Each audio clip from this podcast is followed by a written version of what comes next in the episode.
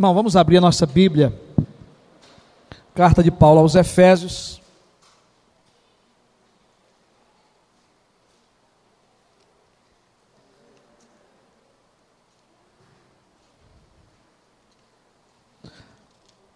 Carta de Paulo aos Efésios, capítulo 5,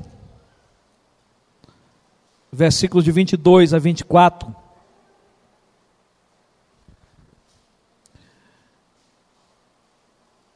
Se tiver calor, por favor, diminua o ar. Aqui está quente, aqui em cima, não sei embaixo, né? É.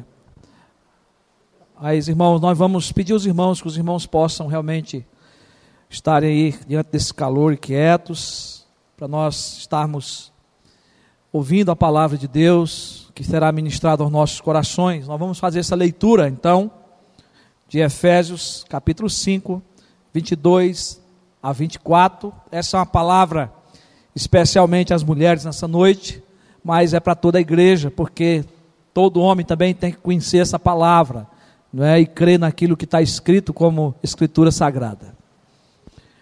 As mulheres sejam submissas ao seu próprio marido, como ao Senhor. Porque o marido é o cabeça da mulher, como também Cristo é o cabeça da igreja sendo este mesmo o Salvador do corpo. Como, porém, a igreja está sujeita a Cristo, assim também as mulheres sejam em tudo submissa ao seu marido.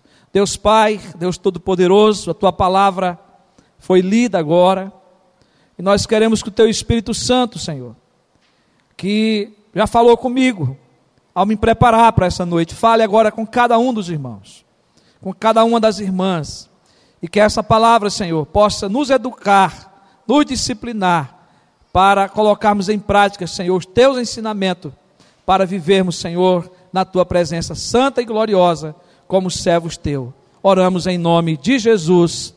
Amém. Irmãos, hoje eu quero recapitular um pouco sobre a carta. Nós temos pregado é, expositivamente essa carta e nós temos dado nessa segunda parte de mensagem, que vai do capítulo 4 em diante de Efésios, Deus, através de Paulo, nos faz conhecer a conduta da igreja de Cristo. Esse é o tema que nós temos desenvolvido. Deus, através do apóstolo Paulo, inspirado pelo Espírito Santo, escreve e Deus nos faz conhecer a conduta da igreja de Cristo. Como deve ser a nossa conduta? E nós aprendemos que o nosso proceder como igreja deve ser andando em unidade. Nós aprendemos isso no capítulo 4, de 1 a 16. Né? Que uma das formas de nós termos uma boa conduta é andar em unidade. Aprendemos também que a igreja de Cristo deve viver sempre, é, viver em um novo padrão de vida. E como que se dá esse padrão de vida? Se despindo do velho homem e se vestindo do novo homem, criado agora em Cristo Jesus. E também vimos que para viver esse novo padrão de vida é preciso viver uma vida de santificação. E nós começamos a ver essa parte da mensagem do capítulo 5 em diante, que vai até o versículo 6 do cap... 9 do capítulo 6. Tá? Então nós vimos que para é, viver, manter uma vida de santificação, ou para viver uma vida de santificação, é preciso imitar a Deus, é preciso andar na luz, é preciso andar com sabedoria. Mas nós vimos também, irmãos, que para manter uma vida de santificação é preciso ser cheio do Espírito Santo. É preciso buscar a plenitude do Espírito Santo para a nossa vida. E foi a, a, última mensagem que nós tivemos pregando sobre esse assunto, não é? e vendo as virtudes né, que esse enchimento do Espírito Santo produz, que é uma vida de louvor, uma vida de gratidão, uma vida de comunhão, não é? uns com os outros e uma vida de submissão. E ainda podemos, é, hoje, é, ver que essa vida cheia do Espírito Santo, Paulo vai ainda trazer algumas recomendações para a vida da igreja. E Paulo ainda está trabalhando dentro do versículo 21. Porque o versículo 21 que nós lemos, eu quero ainda voltar nele aqui, sujeitando-vos uns aos outros no temor de Cristo. Depois a gente vai explicar por que dessa ligação aí. Mas irmãos, é, para viver uma vida de santificação, eu preciso também, e você também precisa, é, olhar para a forma que Paulo nos alerta aí, que é nos sujeitar ao padrão de Deus. Paulo, a partir do versículo 22, ele vai falar de um padrão de Deus para a família. Então, para manter uma vida de santificação, é preciso nos sujeitarmos ao padrão de Deus para a família, que é hoje a parte que vamos começar a falar, que vai do versículo 22 em diante. Mas eu gostaria que você parasse um pouco para entendermos um pouco da história da época em que Paulo escreve essa carta, principalmente quando ele trata da questão da submissão. No século I, a época em que Paulo escreveu esta carta, ensinando aqui um padrão para a família cristã, os historiadores relatam que era grande a desordem na família. Tanto o autoritarismo como o hedonismo estavam presentes no judaísmo e no helenismo, no povo helênico daquela época. Havia um domínio, um abuso do autoritarismo que governava pela força, por uma ordem posta que gerava medo e causava desespero na família. E o outro era o hedonismo, que é o culto exclusivista e egoísta da felicidade própria do ser humano, que determinava o prazer, ou que determina o prazer como um bem supremo. Ou seja, o que importa é eu ser completado, o que importa é eu ser feliz. O hedonismo não está preocupado com o outro, mas em realizar e se satisfazer. Está presente ainda hoje. Mas esse é o contexto que Paulo escreve. Mas um outro problema que existia naquela época que Paulo escreve essa carta era a desvalorização da mulher. Elas não eram vistas como pessoas. E os historiadores relatam que quando elas eram solteiras, elas eram propriedade exclusiva dos seus pais. E quando elas casavam, elas eram propriedade exclusiva do marido. Ou seja, ela era humilhada na, na família quando era filha, mas era humilhada também quando se casava. Elas não tinham direitos legais, como hoje existe. Os judeus tinham um baixo conceito das mulheres. E é triste relatar isso aqui. Pela manhã, os judeus agradeciam a Deus por eles não lhe ter feito um pagão, um escravo ou uma mulher. Agradeciam a Deus por isso, por não ter nascido mulher. Outro problema presente na cultura judaica era o divórcio. Na época em que a igreja cristã nasceu, o divórcio era tragicamente fácil. Na lei judia, o marido podia divorciar-se de sua mulher por qualquer motivo. Até pelo simples fato dela salgar a comida. Isso dava direito ao divórcio. A, desvalorização da mulher ainda pior na cultura grega, helênica. A prostituição era parte essencial da vida grega. E por causa da prostituição não havia fidelidade conjugal. As mulheres eram escravas para cuidar da casa e dos filhos, enquanto os maridos buscavam o prazer fora do casamento. É relatado que a família na Grécia estava se acabando não havia mais. A família não, não era mais exemplo. Não havia processo algum para o divórcio. Nada existia de fidelidade conjugal. E o William Buckley, ele diz que todo o teor da vida grega fazia do companheirismo entre o homem e a mulher algo quase impossível. Era quase impossível a integridade da família estava acabada, do casamento estava acabado. E em Roma, nos dias de Paulo, ainda se relata que a vida familiar estava em ruínas. E Barclay cita que nos primeiros cinco séculos da República Romana não tinha havido um só divórcio. E aí ele vai dizer que o primeiro divórcio veio acontecer documentado, e ele cita o nome do sujeito, do Espúrio Carvilho Ruga, que aconteceu em 234 a.C. E aí cessou-se. Mas aí se passa um tempo, e aí no tempo de Paulo tudo muda. No tempo de Paulo é outra realidade. A vida familiar estava fracassada. E um dos grandes escritores, chamado Soneca, ele relata que as mulheres se casavam para divorciar e se divorciavam para casar-se.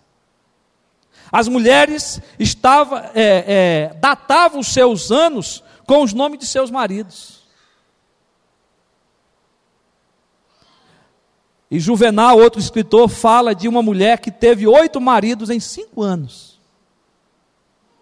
Jerônimo, escrevendo, afirma que em Roma vivia uma mulher casada com 23 maridos. Que desordem. Que tempo difícil que Paulo está escrevendo essa carta. Mas, meus irmãos e minhas irmãs, não é diferente nos nossos dias atuais nós estamos vivendo também tempos difíceis. A infidelidade conjugal atinge mais de 50% dos casais hoje no Brasil. O índice de divórcio aumenta assustadoramente, até mesmo na terceira idade. Quantas pessoas idosas têm se divorciado? É algo comum entre os famosos. A cultura pós-moderna está voltada às mesmas práticas reprovadas do tempo de Paulo dos tempos primitivos. E aí, meus queridos, é diante dessa situação de falência da família que o apóstolo Paulo escreve. Ele escreve para chamar a atenção de todos nós para uma vida de fidelidade, de pureza e de compromisso matrimonial. Paulo, nestes versículos, nos ensina que o casamento cristão é a relação mais preciosa da vida. Paulo dá valor, baseado na palavra de Deus, nos ensinamentos da palavra de Deus. Ele mostra que esse é o único paralelo que é feito em toda a Bíblia, que é a relação entre Cristo e a igreja, usada também para o casamento.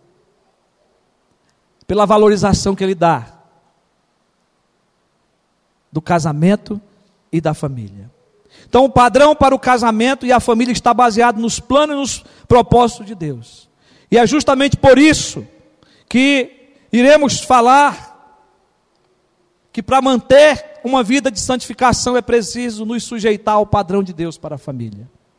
E aí nós vamos começar aqui falando hoje da submissão da mulher e do marido, se Deus permitir, no próximo domingo.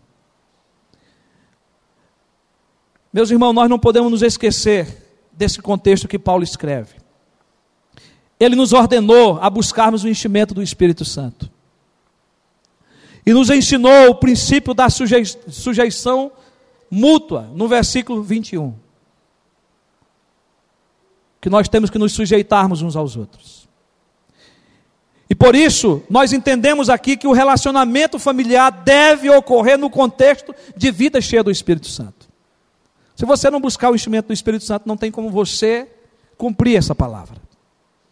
Não tem como você viver esses ensinamentos aqui escritos por Paulo. Paulo desenvolve esse tema em três pares de relacionamento: esposas e maridos, filhos e pais, e depois servos e senhores. É o que nós vamos estar vendo aí separadamente. Mas é preciso a gente entender aqui, irmãos, é que no original grego, no versículo 22, não há verbo.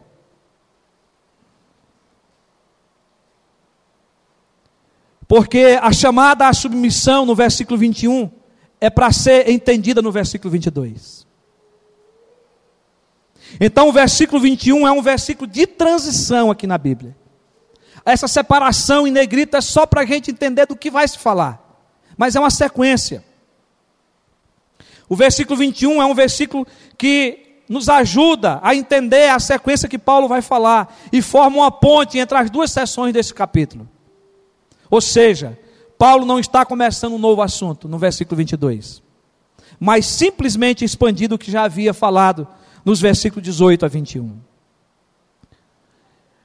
Literalmente, no texto grego, nós podemos dizer que esse texto fica assim: sujeitando-vos uns aos outros no temor de Cristo, as mulheres aos seus próprios maridos. Seria uma tradução aí literal, não é? Melhor para o nosso entendimento. Então, meus queridos, a partir daqui, Paulo estabelece o dever de cada integrante da família. Vale lembrar que Paulo nos lembra de nossos deveres e não dos nossos direitos. Em primeiro lugar, Paulo fala claramente qual é o dever da esposa no lar. E depois vai falar do dever do marido, do esposo no lar. Mas a primeira pergunta que nos vem é o que é sujeitar-se.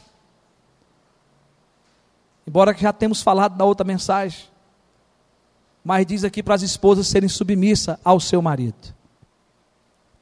O que é sujeitar-se? Literalmente, na língua original, quando ocorre na voz passiva lá, significa colocar-se sobre a autoridade de alguém. Significa subordinar-se, submeter-se, sujeitar-se. Significa obedecer. É o que significa, não tem como a gente fazer arrudeio disso aí. Esse é o verbo usado e a, a ideia de submeter-se obedientemente a uma autoridade está presente em todas as vezes que o verbo ocorre na voz passiva no Novo Testamento. E eu vou citar alguns textos aqui que não, não dá para a gente ler, mas você pode conferir Lucas 2,51, é, Lucas 10, 17, Romanos 8, 7, 1 Coríntios 6, 16. Todos esses textos aparece esse verbo na voz passiva, dando essa mesma ideia, não é, de colocar-se sobre a autoridade de alguém, de obedecer, de submeter. Mas esse verbo, ele era usado no contexto militar para expressar a atitude do subordinado ao seu superior hierárquico. E esse é o mesmo verbo usado para a relação entre servos e senhores na Bíblia. E você pode conferir isso lá em Tito 2, 9, 1 Pedro 2, 12. Aparece o mesmo verbo, não é? De uma pessoa que está subordinada a outro e também entre cidadãos e os governantes, Romanos 13, 1. É o mesmo verbo que é usado por Paulo lá. Paulo usa aqui para expressar a atitude da esposa para com seu marido. Mas como que Paulo explica? O que é que Paulo quer dizer por submissão? E aí, Paulo ele vai explicar de três formas. Eu quero aqui dividir o texto com você para você entender.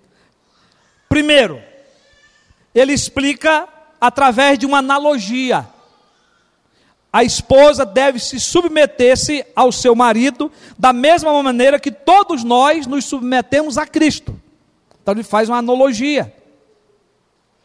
Da maneira que nós nos submetemos a Cristo, que agora a esposa deve se submeter também ao esposo, da mesma maneira que nós nos submetemos a Cristo versículo 21 e 22. Também dando-nos um exemplo, que é o relacionamento de Cristo com a sua igreja. Porque Paulo está falando dentro de um contexto de igreja, usando essa analogia. E ele dá o exemplo que esse se submeter é como o relacionamento de Cristo com a sua igreja. E ele delimitando a extensão do mandamento, ele vai dizer o seguinte: que a esposa deve se submeter ao marido em tudo. Em tudo. Versículo 24. Mas, primeiramente, irmão, nós precisamos entender o que, que não é submissão. Porque dentro desse contexto da palavra de Deus, nós já vimos muito homem falar coisas que não deve. Já vimos muito homem humilhar as mulheres, ou humilhar sua esposa. Então, primeiramente, o que não é submissão? E eu quero usar aqui, vários argumentos que eu vou usar aqui, é, estar no comentário do reverendo Hernandes Dias, não são meus. porque ele foi usado de maneira muito sábia para nos abençoar nesse texto. Então, primeiramente, submissão não é inferioridade. Você já viu falar de complexo de inferioridade? Que é uma doença psicológica que a pessoa vai se sentindo inferior, né? e ela vai deixando de agir, vai deixando de viver. Então, primeiramente, eu quero dizer para vocês, mulheres, para os homens também, que submissão não é inferioridade. Porque a mulher não é inferior ao homem. Ela foi tão feita à imagem de Deus, tanto quanto o homem. Todos foram criados à imagem e semelhança de Deus. Ela foi tirada da costela do homem e não dos pés. Para não ser pisada, mas ser amada. A Bíblia diz que ela é auxiliadora idônea. É aquela que olha nos olhos. É aquela que não se envergonha do que ela é. E ela não é uma escrava. Porque ela foi criada para ser auxiliadora, para andar junto, para opinar, para construir junto. E porque aos olhos de Deus ela é coigual com o homem. Preste atenção no que é, Gálatas 3,28 nos diz. E é Paulo que escreve, ele diz, desarte, não pode haver judeu nem grego, nem escravo nem liberto, nem homem nem mulher, porque todos vós sois um em Cristo Jesus. Diante de Deus não existe diferença, somos todos um. Ainda Pedro escrevendo na sua primeira carta, no capítulo 3, o versículo 7, Pedro vai dizer: Marido, vós igualmente, vivei a vida comum no lar, igualmente você, esposa. Com discernimento, os dois, vida comum, igualmente os dois. E tendo consideração, agora o homem, para com a vossa mulher como parte mais frágil, mas tratando ela com dignidade, porque sois juntamente herdeiro da mesma graça de vida, para que não se interrompa as vossas orações.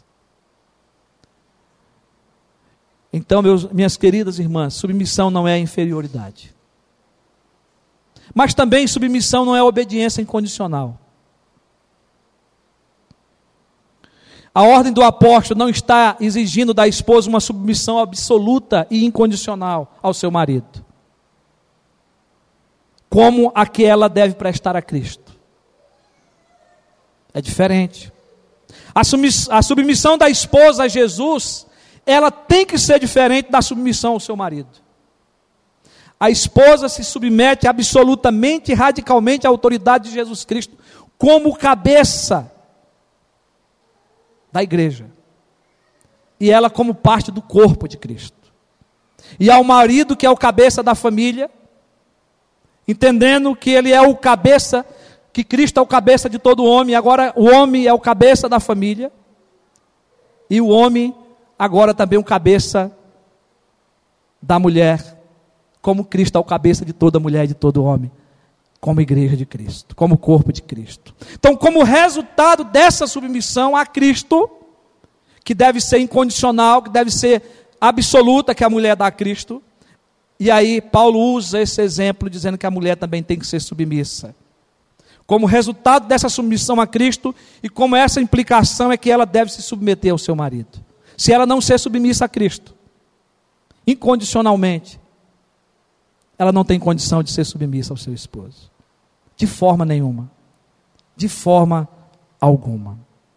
E é justamente por isso que Paulo vai apresentar, dentro dos seus argumentos aqui, razões por que a esposa deve se sujeitar ao seu marido. E a primeira razão é que a esposa deve se sujeitar ao seu esposo por causa de Cristo. Não é por outro motivo. O texto diz assim: as mulheres sejam submissas ao seu próprio marido como ao Senhor. Por causa de Cristo. Essa determinação há de ser cumprida por causa de Jesus, por causa de Cristo. A submissão da esposa ao marido não é igual à submissão de Cristo, mas por causa de Cristo. A submissão da esposa ao marido é uma expressão da submissão da esposa a Cristo. A esposa submete-se ao marido porque ela já obedece a Cristo, porque ela ama a Cristo, porque ela se entrega totalmente a Cristo. E por fazer isso, agora ela tem condição também de submeter o seu esposo. Quando a mulher submete-se ao seu esposo, ela glorifica a Deus. Quando a mulher obedece, ela glorifica a Deus. Paulo escreve lá em 1 Coríntios 10, 31, ele diz: Portanto, que comais, que bebais, ou façais outra coisa qualquer, fazei tudo para a glória de Deus. Então, se há uma submissão da mulher para com o esposo, ela glorifica a Deus. Ela tem que fazer para a glória de Deus. Quando a mulher se submete ao seu esposo, ela coopera para que a palavra de Deus não seja difamada mas para que a palavra de Deus seja cumprida. Porque isso é preceito da palavra de Deus, é ensinamento da palavra de Deus. E lá em Tito 2, de 3 a 5, diz: quanto às mulheres idosas, semelhantemente que sejam sérias em seu proceder. Está falando das mulheres idosas. Não caluniadoras, não escravizadas a muito vinho, sejam mestras do bem a fim de instruírem as jovens recém-casadas, preste atenção, são mulheres já idosas, mas mulheres casadas. Elas têm que estarem preparadas para instruírem as mulheres recém-casadas a amarem ao marido e a seus filhos. E serem sensatas, honestas, boas donas de casas, bondosas. E aí, olha o que está escrito em seguida: sujeitas ao marido. As mulheres mais idosas devem ensinar as mulheres recém-casadas a serem submissas aos seus maridos, para que a palavra de Deus não seja difamada. Olha que coisa séria. Então, a mulher cristã que não é submissa ao marido difama a palavra de Deus. Mas ainda em Colossenses 3,18, Paulo diz: Esposas, Sede submissa ao próprio marido, como convém no Senhor. Isso nos leva a perguntar: o que, que significa submeter-se ao marido como ao Senhor? O fato, meus irmãos, é de que as esposas precisam ter uma vida devocional, ativa e frutífera, porque, primeiramente, ela depende de Deus. Ela depende do Senhor. Então a mulher precisa viver uma vida aos pés de Cristo uma vida devocional, de oração, da palavra de Deus, de louvor, de adoração, de, de congregar, para que ela possa, com essa vida que ela tem com o Senhor, poder também dedicar a vida do seu esposo. A esposa precisa, primeiramente, estar sujeita a Cristo e depois ao marido. Se a esposa se submete por amor a Cristo, então a submissão ao marido se tornará algo agradável. Eu falei para minha esposa que pena que ela não ia estar aqui hoje. Mas nós estamos indo para 23 anos de casados. Eu queria dizer para vocês que é mais gostoso do que antes.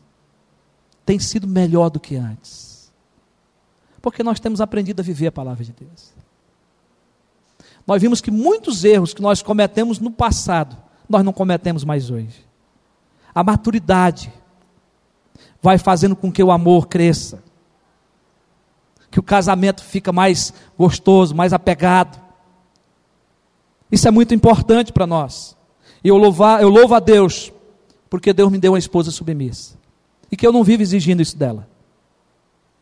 É graça de Deus.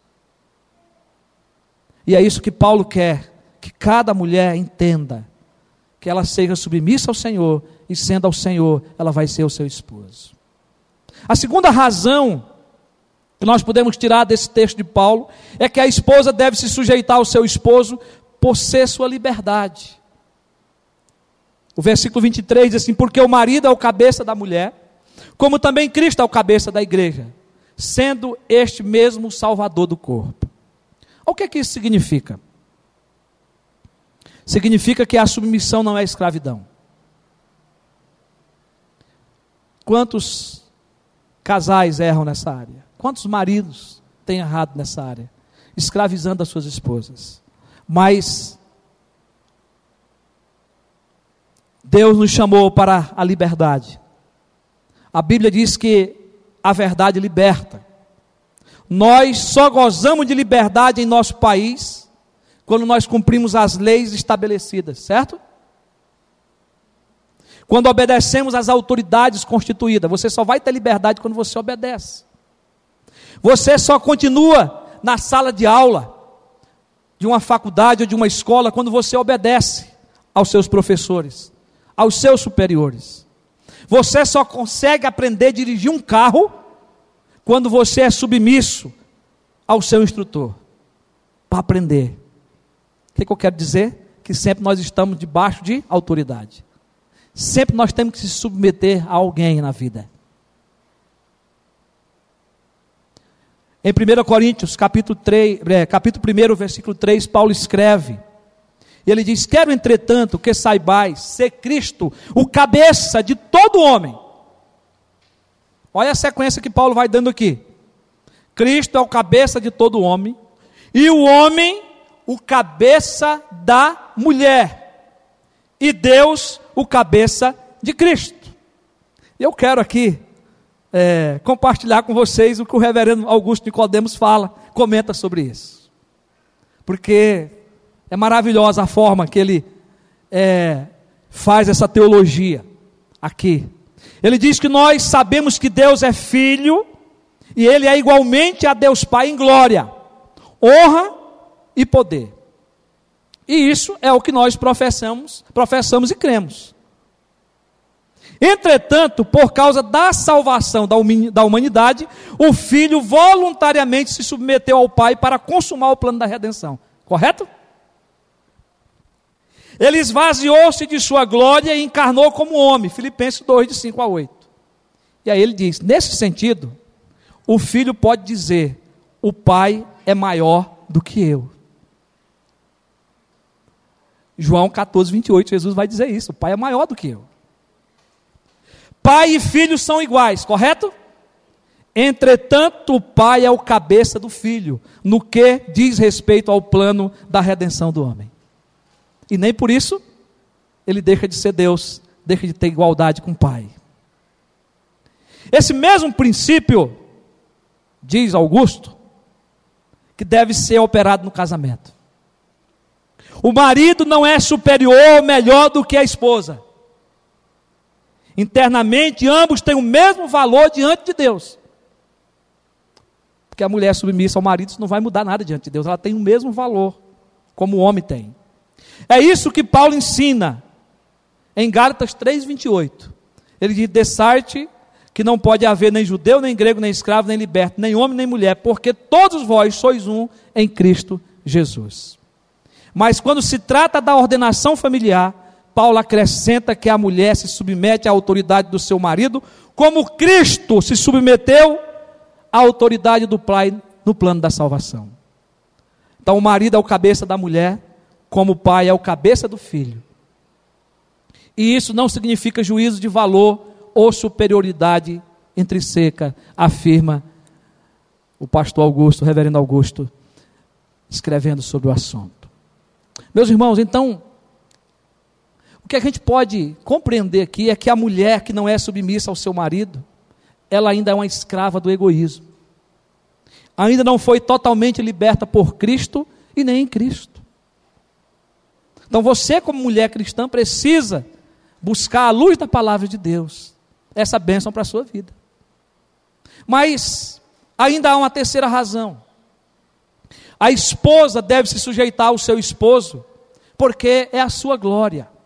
O versículo 24 diz assim: Como, porém, a igreja está sujeita a Cristo, assim também as mulheres sejam em tudo submissa ao seu marido.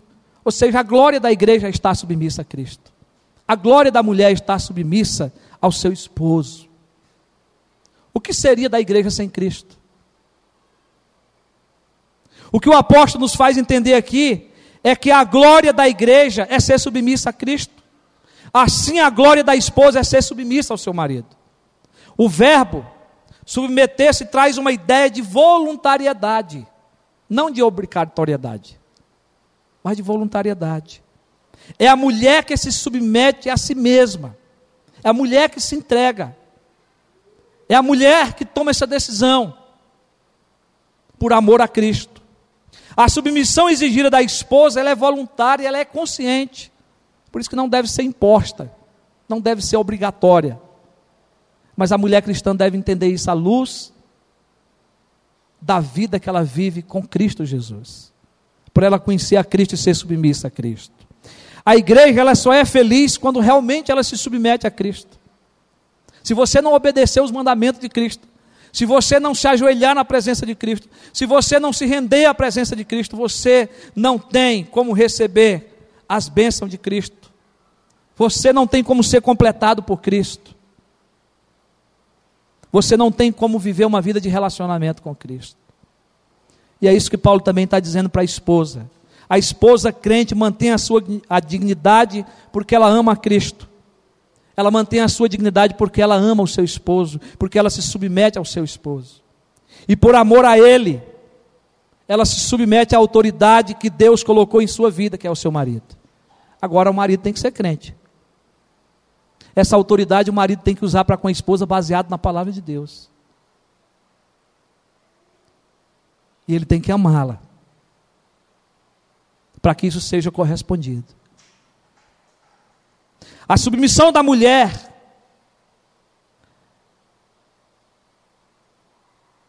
ao seu marido deve ser de forma amorosa, porque ela está cumprindo aí o mandamento da sujeição.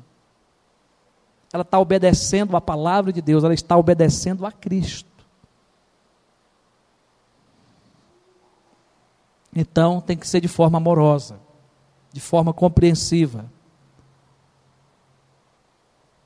E aí, se o esposo ama, se o esposo é o marido crente, compreensível, ela tem que enxergar nele um homem de Deus e não um tirano, mas um marido que lhe ama,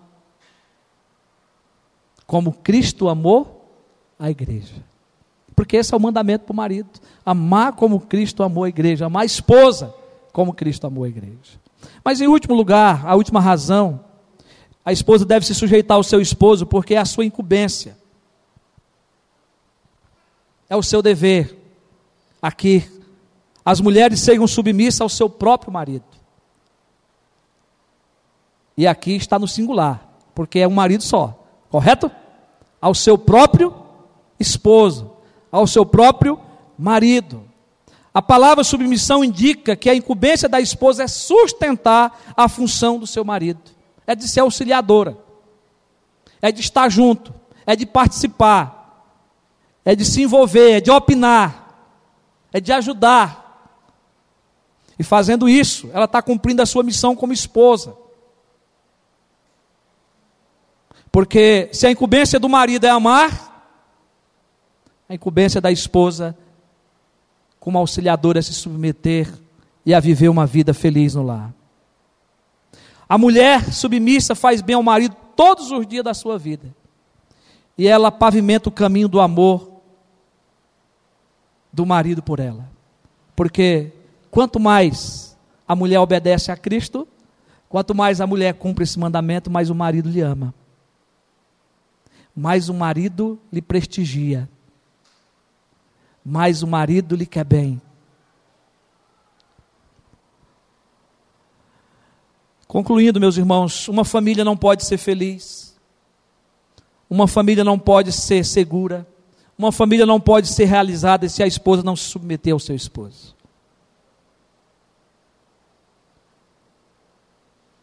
Aí vem as brigas, vem as discussões, os maus entendimentos.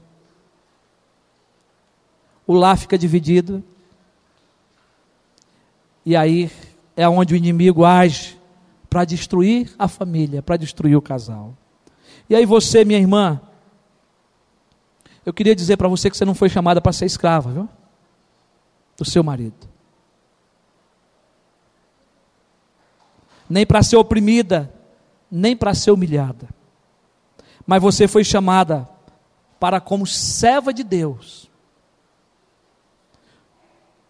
como serva obediente ao Senhor, como serva que se submete a Cristo, em amor, sujeite-se à autoridade do seu esposo como ao Senhor.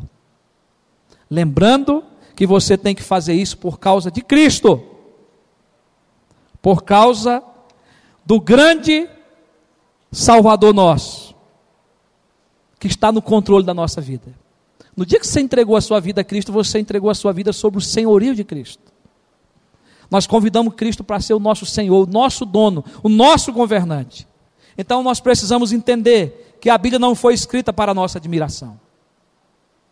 Paulo não só escreve isso aqui por causa do tempo em que ele vivia, por causa que a família naquela época estava acabando, mas Paulo escreve inspirado o, é, pelo Espírito Santo para nós entendermos que essa palavra é para todos os tempos, para todos os dias. E ela foi escrita para nós colocarmos em prática seus princípios, os seus valores. Eu tenho convicção, queridos e queridas, que existe muitas recomendações bíblicas que são difíceis de praticarmos. E essa é uma delas. Mas sei também que essas recomendações nos protegem e nos levam a uma vida melhor. A uma vida de mais responsabilidade. E que a partir de hoje, você que é esposa, possa pensar sobre a sua missão se submeter a seu esposo com alegria e prazer, para a glória de Deus. E que Deus levante, é a nossa oração, levante esposas submissas e abençoadas, para ajudar seus esposos a terem uma vida e uma família melhor, como cabeça do lar. Seu esposo vai governar junto com você melhor, quando você se submete a Ele por causa de Cristo. Que Deus nos abençoe. Amém.